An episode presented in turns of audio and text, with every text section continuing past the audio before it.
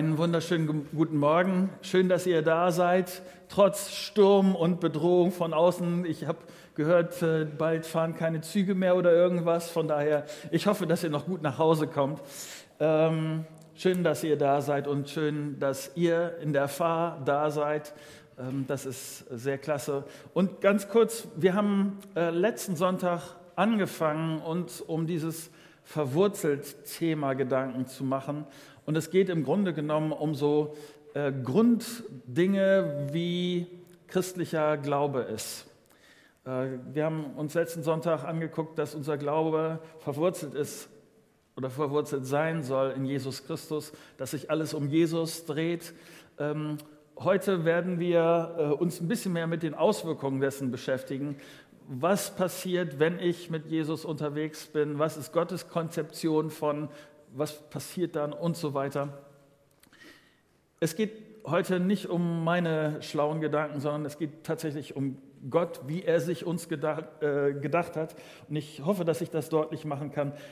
Aber gerade auch deswegen will ich mit einem Gebet starten. Und wenn das geht, dann steht doch mit mir auf. Ähm, wir wollen zusammen mit Gott reden. Ich danke dir dafür, Vater, dass du ein Gott bist, der mit meinem und unserem Leben zu tun haben will, der, der uns nahe kommt, der uns lieb hat. Ähm, und ich bitte dich darum, dass das jetzt auch ein Stück deutlich wird äh, in dem, was ich erkläre. Und ich, ich brauche dich dafür. Ich bitte dich darum, dass du mir hilfst, äh, mich zu konzentrieren und ähm, das, was du mir gezeigt hast, dass ich das gut rüberbringen kann. Und Vater, gebrauch du das an unseren Herzen, dass sich Dinge in Bewegung setzen, die ich durch meine Worte überhaupt nicht erreichen kann, aber die du in unser Leben hineinwirken kannst und Dinge bewegen kannst, so wie du das nur kannst. Danke dafür, dass du hier bist. Amen. Ich will mit uns eine äh, kurze Passage angucken in einer ganz besonderen Situation. Ihr müsst euch vorstellen, äh, Jesus ist kurz vor dem Moment, wo er äh, verhaftet werden wird, wo er am Kreuz sterben wird und er weiß all das, dass das passieren wird. Und es gibt gerade solche Momente, wo ich, wo ich denke, da gucke ich besonders hin, weil solche Momente nicht irgendwelche Momente sind, sondern wo es wirklich darum geht, was, was ist dann wichtig? Und was dann in solchen Momenten wichtig ist, das, das hat wirklich Bedeutung. Und Jesus ist in so einem Moment und was ähm, uns berichtet wird, ist, dass er äh, gebetet hat. Und es ist das längste Gebet, das wir von Jesus haben. Und es ist ein besonders persönliches Gebet, etwas, was sehr deutlich macht, wie wichtig ihm das ist, was er dort betet und dass sich das ganz viel dreht, und das finde ich sehr interessant, äh, um seine Jünger, um die Leute, die ihm vertrauen, um äh, die Leute, die auch später das glauben werden, was äh, Jesus gesagt hat. Und in diesem Gebet, um das konkret vor Augen zu haben, in Johannes 17, ab Vers 20, betet Jesus dieses. Ich bitte aber nicht nur für sie, sondern für alle, die durch ihre Worte von mir hören werden und an mich glauben. Wir sind heute Morgen diejenigen, die Jesus damit meint. Vers 21. Sie sollen, sie alle sollen eins sein, genauso wie du, Vater, mit mir eins bist. So wie du in mir bist und ich in dir bin, sollen auch sie in uns fest miteinander verbunden sein. Dann wird die Welt glauben, dass du mich gesandt hast. Deshalb habe ich ihnen auch die Herrlichkeit gegeben, die mir anvertraut ist, damit sie die gleiche enge Gemeinschaft haben wie wir. Ich bleibe in ihnen und du bleibst in mir. Genauso sollen auch sie ganz eins sein. Und die Welt wird erkennen, dass du mich gesandt hast und dass du meine Jünger liebst, wie du mich liebst. Das ist das Wichtigste oder das ist ein Ausschnitt aus dem, was Jesus vor seinem Tod am wichtigsten ist. Und ich will mit dir äh, in drei Schritten durchdenken, was das bedeutet oder die Schwerpunkte, die ich verstanden habe, was diese Verse äh, meinen. Nämlich das erste ist der Grund für Gemeinschaft. Und ich will kurz mit dir eine Schleife drehen, äh, an einer ganz anderen Stelle äh, anfangen. Ähm, ich weiß nicht, ob du Kinder hast. Ich weiß nicht, wie viel Berührung du mit Kindern hast. Etwas, was für mich immer wieder beeindruckend ist oder überraschend ist, wo ich denke, war ich wirklich früher auch so, aber ich, meine Mutter äh, sagt mir glaubhaft, dass es wirklich so gewesen ist, dass man so eine Warum-Phase hat. Also, bis zum Erbrechen äh, dieses Spielchen treibt, äh, warum ist das so? Und, und dann gibt es eine Antwort und dann wieder das Warum darauf und so weiter. Und am Schluss, und das finde ich immer wieder spannend, am Schluss von diesen 100.000 Warums, irgendwann geht es nicht mehr darum, was ich weiß, sondern was ich glaube. Irgendwann muss ich mich entscheiden, zum Beispiel, ob es die krumme Banane gibt, weil die Natur das so geschaffen hat und das zufällig sich so entwickelt hat. Ob man das glaubt oder dass es einen Schöpfer gibt, der dahinter steckt und ich das glaube. Das ist, das ist christliche Überzeugung. Der Kern von christlicher oder der Ursprung, das Entscheidende in christlicher Überzeugung ist, dass es mehr gibt, als ich sehen kann, dass es einen Gott gibt, der das alles erschaffen hat, was ich sehen kann und dass das auch an anderer Stelle Auswirkungen hat, nämlich jetzt zu unserem Thema tief in uns drin, in uns Menschen, als die von Gott geschaffenen, steckt das Bedürfnis nach Nähe, nach Beziehung, nach Gemeinschaft. Kein Mensch kann völlig alleine. Ich brauche jemand anderen, der mir nahe ist. Warum ist das so? Ich bin davon überzeugt, dass der Grund dafür in unserem Schöpfer liegt, dass er dich und mich so genial geschaffen hat, dass er dich und mich darauf angelegt hat, auf Gemeinschaft, auf Beziehung. Das eine ist, das ist das, der Ausgangspunkt, dass Gott so ist und wir deshalb so sind. Die Bibel nennt das, dass wir nach dem Bild Gottes geschaffen sind. Und das Ziel dabei ist, oder diese, Gemeinschaft, auf die wir angelegt sind, hat zwei Aspekte. Nämlich der eine Aspekt ist, du bist auf die Beziehung zu Gott hin angelegt. Es ist tatsächlich so, dass ähm, ich treffe immer wieder Menschen, die beschreiben dieses innerliche Gefühl auf ganz unterschiedliche Art und Weise. Leute reden von einer über dem allen stehenden äh, Kraft oder was auch immer. Aber vielen, vielen, vielen Leuten ist sehr bewusst, dass es mehr gibt, als, als äh, sie sehen können. Und das ist etwas, was, was ich glaube, was Gott in uns angelegt hat. Und Gott, und das ist der Hauptpunkt von letzten Sonntag gewesen, ist uns nahegekommen in seinem Sohn Jesus Christus. Gott hat da an dieser Stelle gesagt, hier bin ich, schau auf meinen Sohn, ich bin selber in meinem Sohn auf diese Erde gekommen und ich will diese Beziehung zu dir und deshalb glaub meinem Sohn, vertrau meinem Sohn, leb mit meinem Sohn. Das ist das, was Gott möchte. Wir sind auf diese Beziehung zu ihm angelegt. Und es gibt einen anderen Aspekt. Ich bin auch angelegt auf Gemeinschaft mit anderen Menschen. Wir sind da unterschiedlich. Bei manchen von uns ist das Bedürfnis äh, nach menschlicher Nähe stärker. Die fühlen sich in Gruppen ganz toll. Je mehr, desto besser und so weiter. Bei manchen ist es so, dass sie zwei, drei, vier enge Leute brauchen und damit ganz zufrieden sind. Das kann sehr unterschiedlich sein. Aber wir sind angelegt auf Gemeinschaft. Ganz am Anfang, in den ersten, auf den ersten Seiten der Bibel, äh, lautet das so, 1. Mose 2, Vers 18. Gott, der Herr, dachte sich, es ist nicht gut, dass der Mensch allein lebt. Er soll eine Gefährtin bekommen, die zu ihm passt. Ich finde, das ist eine krasse Aussage deshalb, weil vorher steht, Gott hat alles super gemacht. Er hat alles perfekt gemacht. Und dies ist der einzige Moment, wo Gott sagt, das ist nicht in Ordnung, das ist nicht gut, das ist nicht das, wie es sein soll. Und er schafft einen zweiten Menschen. Ich, mir ist es wichtig an dieser Stelle äh, äh, für die, die auch mit äh, schon, schon länger äh, über den Glauben an Jesus nachdenken und da auch schon länger mit Jesus unterwegs sind. Ja, es ist wichtig, dass du deine Beziehung zu Gott pflegst. Aber es ist ganz offensichtlich, dass Gott und Mensch in dieser Phase der, der Geschichte eine per perfekte harmonische Beziehung hatten. Da war nichts mit Sünde und kaputt und was auch immer. Und trotzdem hat Gott gesagt, in diesem Moment, das ist nicht ausreichend. Da braucht es noch mehr.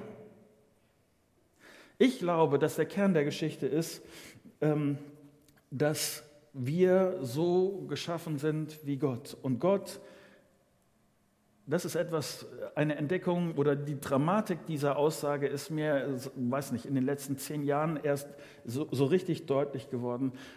Früher habe ich gedacht, Dreieinigkeit Gottes ist so ein, sagen wir, so ein technischer, technisch-christlicher Ausdruck.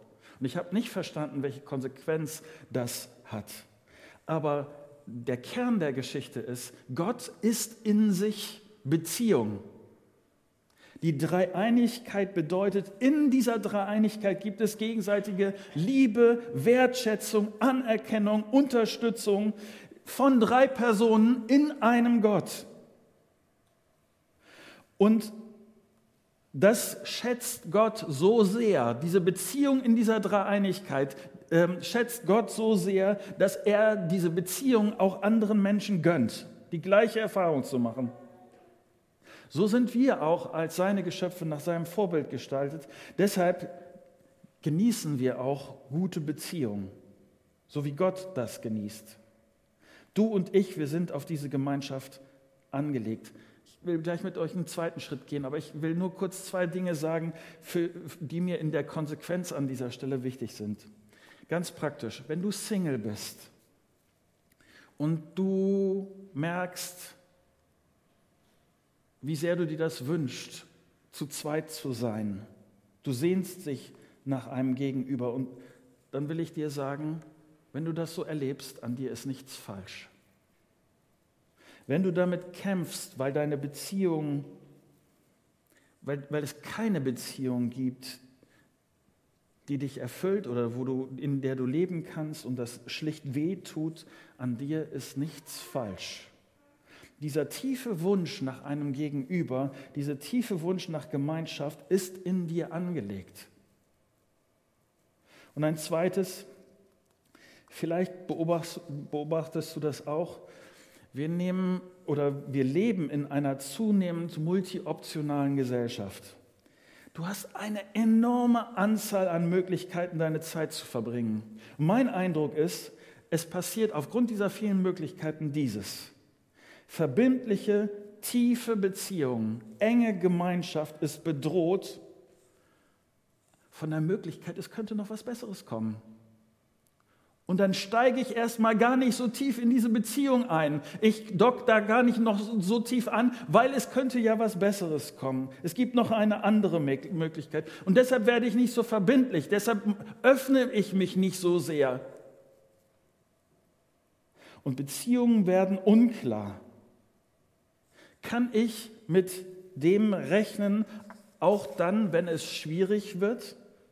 Oder wird er, wenn es schwierig wird, aus der Beziehung aussteigen und nach einer anderen Möglichkeit suchen, die einfacher ist? Und ich sage dir, das, was, was, was in der Bibel steht, ist ganz anders gedacht. Mein zweiter Gedanke, das Ziel von Gemeinschaft ist nämlich anders. Wenn ich nach dem Bild Gottes geschaffen bin, dann hat das Konsequenzen. Denn so wie Gott unterschiedliche Personen ist und doch eins, ist auch das Ziel, das Jesus hier in dem Gebet formuliert, genau dieses. Johannes 17, Vers 21 nochmal. Sie, soll, sie alle sollen eins sein, genauso wie du, Vater, mit mir eins bist so wie du in mir bist und ich bin in dir, sollen auch sie in uns, sie in uns fest verbunden sein. Ich habe mich gefragt, was meint er hier und wie soll das gehen?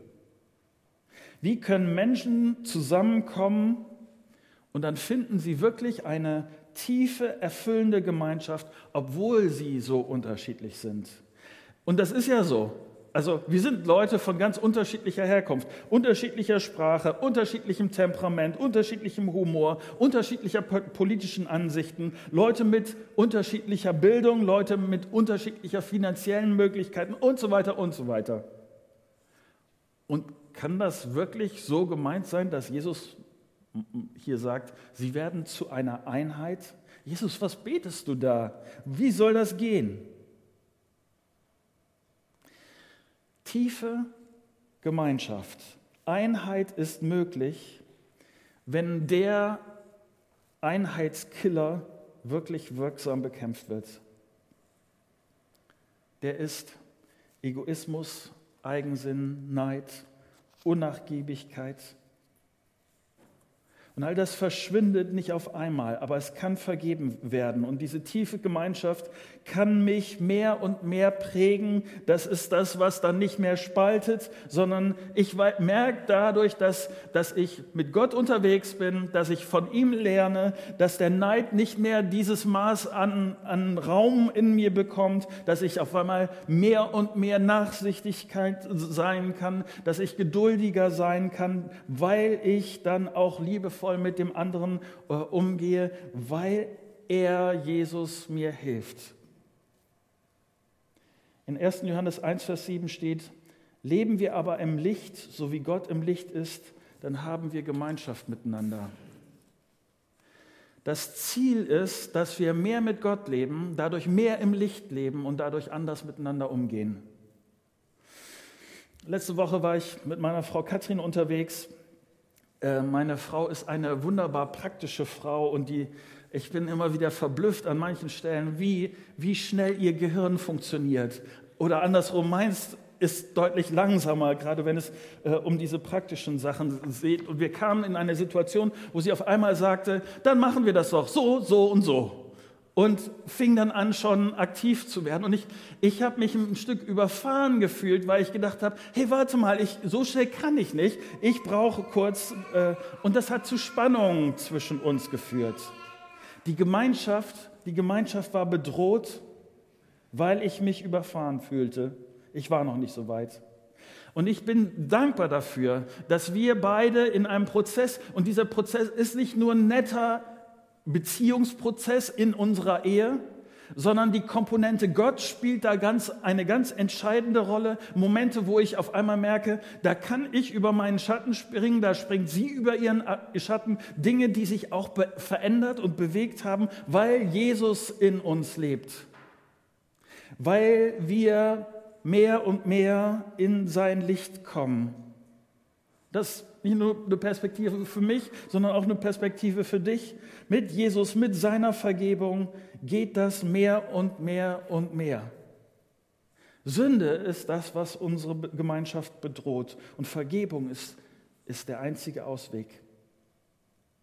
Und Paulus erlebt das auch, wie das Leute verändert. Er schreibt äh, an eine Gemeinde äh, und er sagt von dieser Gemeinde in Philippa 2, Vers 1, es gibt bei euch viel Gutes zu berichten. Ihr ermutigt euch als Christen gegenseitig und ihr seid zu liebevollem Trost bereit. Man spürt bei euch etwas von der Gemeinschaft, die der Geist Gottes bewirkt. Und herzliche und mitfühlende Liebe verbindet euch. Darüber freue ich mich sehr. Das ist das Ziel von christlicher Gemeinschaft. Gemeinschaft durch Jesus. Mein dritter Gedanke, und jetzt möchte ich mit euch sehr praktisch und sehr offen reden, deshalb nämlich das dritte, der Weg zur Gemeinschaft. Hier in, Vers, in Johannes 17, Vers 22 steht, deshalb habe ich ihnen auch die Herrlichkeit gegeben, die du mir anvertraut hast, damit sie die gleiche enge Gemeinschaft haben wie wir. Jesus scheint tatsächlich davon auszugehen, dass das möglich ist, dass seine Leute mehr und mehr und mehr zu einer engen Gemeinschaft werden, die offen auf andere zugeht. Und lass mich das an dieser Stelle konkreter machen. Jesus sagt, lebe mit mir und ich werde dir zeigen, wie du das erlebst, wofür du geschaffen bist. Gemeinschaft meiner Leute innerhalb der Gemeinde tief und erfüllend und verbindlich Jesus behauptet in seinem Gebet, dass die Beziehungen in der Gemeinde dem nahe kommen können, wie die Beziehung zwischen Gott und dem Vater ist. Ich finde, das ist eine krasse Aussage. Mein, also mein Ideal von dem, was Beziehung ist, ist in Gott. Und Jesus sagt, das ist bei euch Schritt für Schritt möglich. Das kann sich ereignen bei euch. Verstehst du? So wie die Beziehung zwischen Jesus und seinem Vater ist. Das ist die Idee Gottes für seine Leute, auch in der Christusgemeinde. Bist du so eng mit anderen? Oder andersrum, gibt es etwas, was du dazu beitragen kannst, dass das mehr und mehr so wird? Natürlich hat das was mit Vertrauen zu tun. Vertraue ich auf diesen Jesus, dass er seinen Leuten all das gegeben hat, was für Gemeinschaft Wirklichkeit wird oder notwendig ist. Vertraue ich ihm so sehr, dass ich mich auf diese Gemeinschaft einlasse. Vertraue ich ihm so sehr, dass ich nicht nur denke, was bringt mir Gemeinde, was habe ich von Gemeinde, was kann ich da rausziehen, sondern dass ich Gemeinde kennenlerne als auch etwas, was ich, wo ich etwas geben kann, wo ich investieren kann, wo ich erlebe, dass Gott mich mit anderen zusammen, in der Gemeinschaft mit anderen gebraucht. Und ich will dir an dieser Stelle nichts vormachen. Gemeinschaft so ist nicht einfach. Ich sage das mal so, ähm, ich bin alles andere als vollkommen. In dem Moment, wo du mit mir zu tun hast, wirst du meine Schwächen sehen. Die Gemeinschaft, an die Paulus schreibt hier äh, in Philippi, die stand vor den gleichen Problemen. Äh, ein Vers später in Philippa 2, Vers 2, vollkommen aber ist meine Freude, wenn ihr euch ganz einig seid, in der einen Liebe miteinander verbunden bleibt und fest zusammenhaltet. Weder Eigennutz noch Streben nach Ehre soll euer Handeln bestimmen. Im Gegenteil, Seid bescheiden und achtet den anderen mehr als euch selbst. Denkt nicht an euren eigenen Vorteil, sondern habt das Wohl der anderen im Auge. Und Paulus schreibt das, weil die Leute, an die er schreibt, diese Ansage brauchen. Er schreibt nicht, weil das so eine theoretische Geschichte ist, äh, weil das sonst schon so alles so gut läuft, sondern er schreibt das, weil er sagt, Achtung, hier, ja, da ist ein Problem, da solltet ihr euch bewegen und das ist möglich. Gott in euch, es ist möglich. Ich will das ganz, ganz praktisch machen jetzt. Einfach, dass du einen Eindruck hast, was die Voraussetzungen und was die Möglichkeiten sind äh, für Gemeinschaft in Gemeinde. Manche Christen denken, Christsein bedeutet, in den Gottesdienst zu gehen. Und lass mich deutlich sagen, es ist nicht so. In dieser Gemeinde, wenigstens in Christusgemeinde, geht das nicht, weil wir auf echte, tiefe, verbindliche Gemeinschaft hoffen und der Gottesdienst dafür zu anonym ist. Die Zeit nach dem Gottesdienst, wenn ihr gleich einen äh, Kaffee habt, das wird es hier in Walle geben, das wird es auch bei euch äh, in der Fahr geben. Die, diese Zeit ist schön, aber sie reicht bei weitem nicht aus für echte, erfüllende, nahe Gemeinschaft. Als Gott an dich gedacht hat, hat er an mehr gedacht als nur an den Kaffee nach dem Gottesdienst. Echtes, erfülltes Christsein lebe ich durch regelmäßige, echte persönliche Beziehungen. Und bei uns ist ein, eine Möglichkeit dafür in der Kleingruppe. Ich glaube, dass ich sonst einen entscheidenden Teil vom Christsein, zu dem ich Gott gemacht hatte, hab, hat, verpasse. Das Ganze mit Gemeinschaft ist Gottes Idee. Und lass mich das persönlich sagen. Ich wachse in meiner Beziehung zu Jesus. Mein Leben wird erfüllter. Und das nicht nur das, was ich aus dieser kleinen Gruppe bekomme, sondern auch, was ich in diese Kleingruppe gebe. Ich, äh, ich muss nachher mal, doch, ich weiß, äh, ein Teil meiner Kleingruppe sitzt hier heute Morgen und ich hoffe, dass, dass ihr das richtig versteht. Aber äh, Geduld zu lernen miteinander, in unserer Unterschiedlichkeit, das auszuhalten, um der Liebe zu Jesus willen, äh, miteinander zu lernen in der Unterschiedlichkeit, so wie wir gemacht sind erstmal zu gucken, auch wie verstehe ich den anderen richtig. Wenn er das sagt, hat er das gemeint, was ich, was ich verstanden habe, frage ich dann, mache ich mir die Mühe, nochmal nachzufragen. Wenn ich das missverständlich oder irritierend finde, nicht gleich zu denken, oh, der, der meint hier was ganz Komisches oder das, versteht ihr? Sich wirklich Mühe zu geben und miteinander zu lernen. Und das ist nicht einfach. Das kostet dich Energie, kostet mich Energie, weil ich nicht einfach nur da sitzen kann und sagen kann, meine Kleingruppe, macht, mich, macht mir mal was Gutes. Ich will einen entspannten Abend haben, äh, bedient mich. Aber das ist das, wenn ich, wenn ich äh, Gemeinschaft lernen will, christliche Liebe lernen will, dann bedeutet das, was bringe ich, was ist mein Teil, den ich hier in dieser Kleingruppe einbringe. Und jetzt ein paar praktische Dinge, wenn du denkst, ich schaffe das aber nicht. Gottesdienst und zum Beispiel, ich arbeite hier in der Christusgemeinde auch an einer anderen äh, Stelle praktisch mit, ich, ich habe nicht so viel Zeit und so. Ähm, ich will dir sagen, dann lass das mit der Mitarbeit. Ich weiß, das ist jetzt ziemlich steil gedacht, aber ich meine das ernst, weil es geht mir, es geht uns zuerst darum, dass du in Beziehungen wächst, tiefer reinkommst. Es geht uns nicht um deine Arbeitskraft oder dein ehrenamtliches Mittun, sondern es geht darum, dass deine Beziehung zu Gott und deine Beziehung zu anderen Menschen tiefer wird.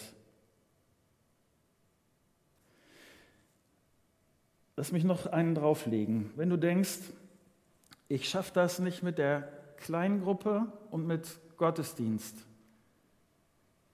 dann sage ich dir, lass das lieber mit dem Gottesdienst sein. Geh lieber zur Kleingruppe. All das, was die Bibel sich vorstellt, all das, was Gott sich vorstellt an christlicher Gemeinschaft, das, ist, das wird nicht im Gottesdienst oder nur defizitär im Gottesdienst abgebildet. Aber alles, was du brauchst, um weiterzukommen mit Gott, findest du in der Kleingruppe. Da könnt ihr euch gegenseitig unterstützen, füreinander beten. Ihr könnt weiter lernen in der Bibel. All das, was es dazu braucht, mit Gott unterwegs zu sein, findest du viel, viel stärker in der Kleingruppe, viel, viel weniger im Gottesdienst. Dann lass den Gottesdienst sein. Als Gemeinde starten wir immer wieder äh, äh, Glaubensgrundkurse, wenn das für dich eine Ebene ist. Ähm, genauso, äh, äh da sind oft nur eine Handvoll Leute, dass man intensiv miteinander reden kann und wir kommen mit unseren Fragen und Zweifeln, das, was, was wir spannend finden am christlichen Glauben und was unklar ist. Wenn du nachher denkst, äh, ich bin noch gar nicht so weit, dass ich so eine Klein, in so eine Kleingruppe einsteigen äh, will, ich will erstmal meine Fragen geklärt haben und all diese Sachen, ja, mach das. Lass uns gleich reden. Und äh, es findet sich eine Möglichkeit, dass du da einsteigen kannst. Lass mich am Schluss noch eines sagen. Jesus betet hier, so wie du in mir bist und ich in dir bin, sollen auch sie in uns fest miteinander verbunden sein. Dann, und darauf kommt es mir jetzt an, dann wird die Welt glauben, dass du mich gesandt hast. Der Gedanke ist, Jesus meint, dass unsere Gemeinschaft als seine Leute, die, die uns auf ihn verlassen, so interessant, anziehend, so besonders sein kann, dass Leute um uns herum denken, da stimmt irgendwas nicht. Da ist irgendwas seltsam und ich weiß nicht, ich, ich will wissen, was das ist. Ich will das rauskriegen. Die haben eine, eine Einheit, die haben eine Beziehung untereinander, die halten Spannungen aus, die halten Unterschiede miteinander aus. Das ist etwas, was ungewöhnlich ist. Wir haben letzte Woche hier unseren Geburtstag in der Frühschicht in Walle gefeiert, unseren Gemeindegeburtstag. Und ich habe nochmal zurückgeguckt und ich habe, was, wofür ich total dankbar bin, ist äh, über diese 22 Jahre, wie friedlich wir miteinander unterwegs sind. Wir haben, wir haben auch über unterschiedlichen Ansichten gerungen, unterschiedliche Entscheidungen. Das ist völlig in Ordnung. Aber wir, sind, wir haben uns nicht in die Haare gekriegt. Ich glaube, bei dem Fest verbunden, wie das hier in diesem ähm, Vers steht, sind wir schon einige Schritte gegangen als Gemeinde. Und trotzdem glaube ich, für Christusgemeinde, es gibt noch ein paar Schritte vor uns, die wir gehen sollten, in Sachen fest miteinander verbunden. Wie wäre es, wenn wir gemeinsam an dieser Stelle Schritte vorwärts gehen? Wie wäre es, wenn du mit Leuten dich triffst, die du bis jetzt noch nicht kennengelernt hast? Wie wäre es, wenn du diese Gedanken von, ja, ich weiß, theoretisch ist Kleingruppe wichtig, aber ich habe bis jetzt noch keine, wenn du es konkret machst? Wenn du weißt, an der einen oder anderen Stelle ist deine Beziehung zu jemandem vielleicht auch in der Gemeinde angekratzt, beschädigt, wie wäre es, wenn du das nicht weiter unter den Teppich kehrst, sondern es offen ansprichst, was, was nicht in Ordnung ist? Und so weiter und so weiter. Es geht hier in diesen Versen um, die, um das Gebet von Jesus, um die Hoffnung von Jesus. Und ich hoffe, dass das auch etwas ist, was was uns beschäftigt. Mein Eindruck ist, dass das Gebet von Jesus, dass auch diese Verse heute vielleicht nötiger sind als jemals zuvor. Unsere Gesellschaft heute braucht Leute, die echt sind und ehrlich sind und offen und das Zusammenleben in Unterschiedlichkeit Eben nicht mit den Ellenbogen und nicht mit Eigeninteresse, sondern in der Gemeinschaft, in der Liebe, die wir von Gott haben. Wo wir Schritte gehen, weil Jesus mit uns ist und diese Schritte geht. Und wir uns darauf verlassen, dass er in uns Dinge kann, die wir selber gar nicht hinkriegen würden. Soweit.